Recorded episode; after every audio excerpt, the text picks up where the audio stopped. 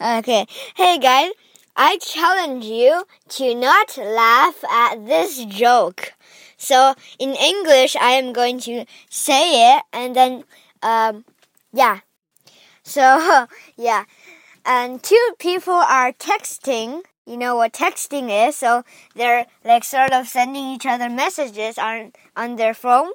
There's a son and a dad. So, uh, son, the son said, Dad, I'm hungry. And the dad said, Hey, hungry, I'm dad. And, and the son said, No, no, I'm serious, dad. And the dad said, No, no, no, you're not serious, you're hungry. And, and, uh, the son said, Dad, are you joking? And dad said, No, no, I'm not joking. I'm dad. okay, so I'll sort of explain to you this joke.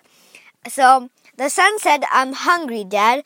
In uh, hungry could be an adjective describing like what uh, status you're in right now, or it could be like a preposition. So I am, uh, for example, I am Jack. So uh, Jack is a noun and it's describing me and maybe an attribute about me. So the name. So in this case, we're describing about the name, and yeah. And then the dad uh, used the same problem, the same grammar error, uh, and said and said, "Hi, hungry."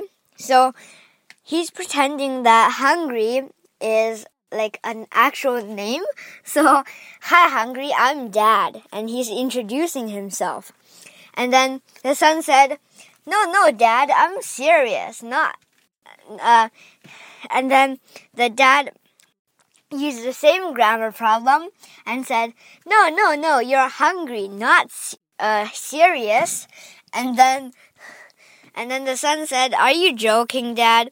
And uh, this Okay, in this case, the son is asking about what status or which preposition the dad is in right now. So, are you are you joking, Dad? Uh, and the dad said, "No, no, I'm not joking. I'm Dad." so that's quite a joke. And uh, bye. And uh, yeah.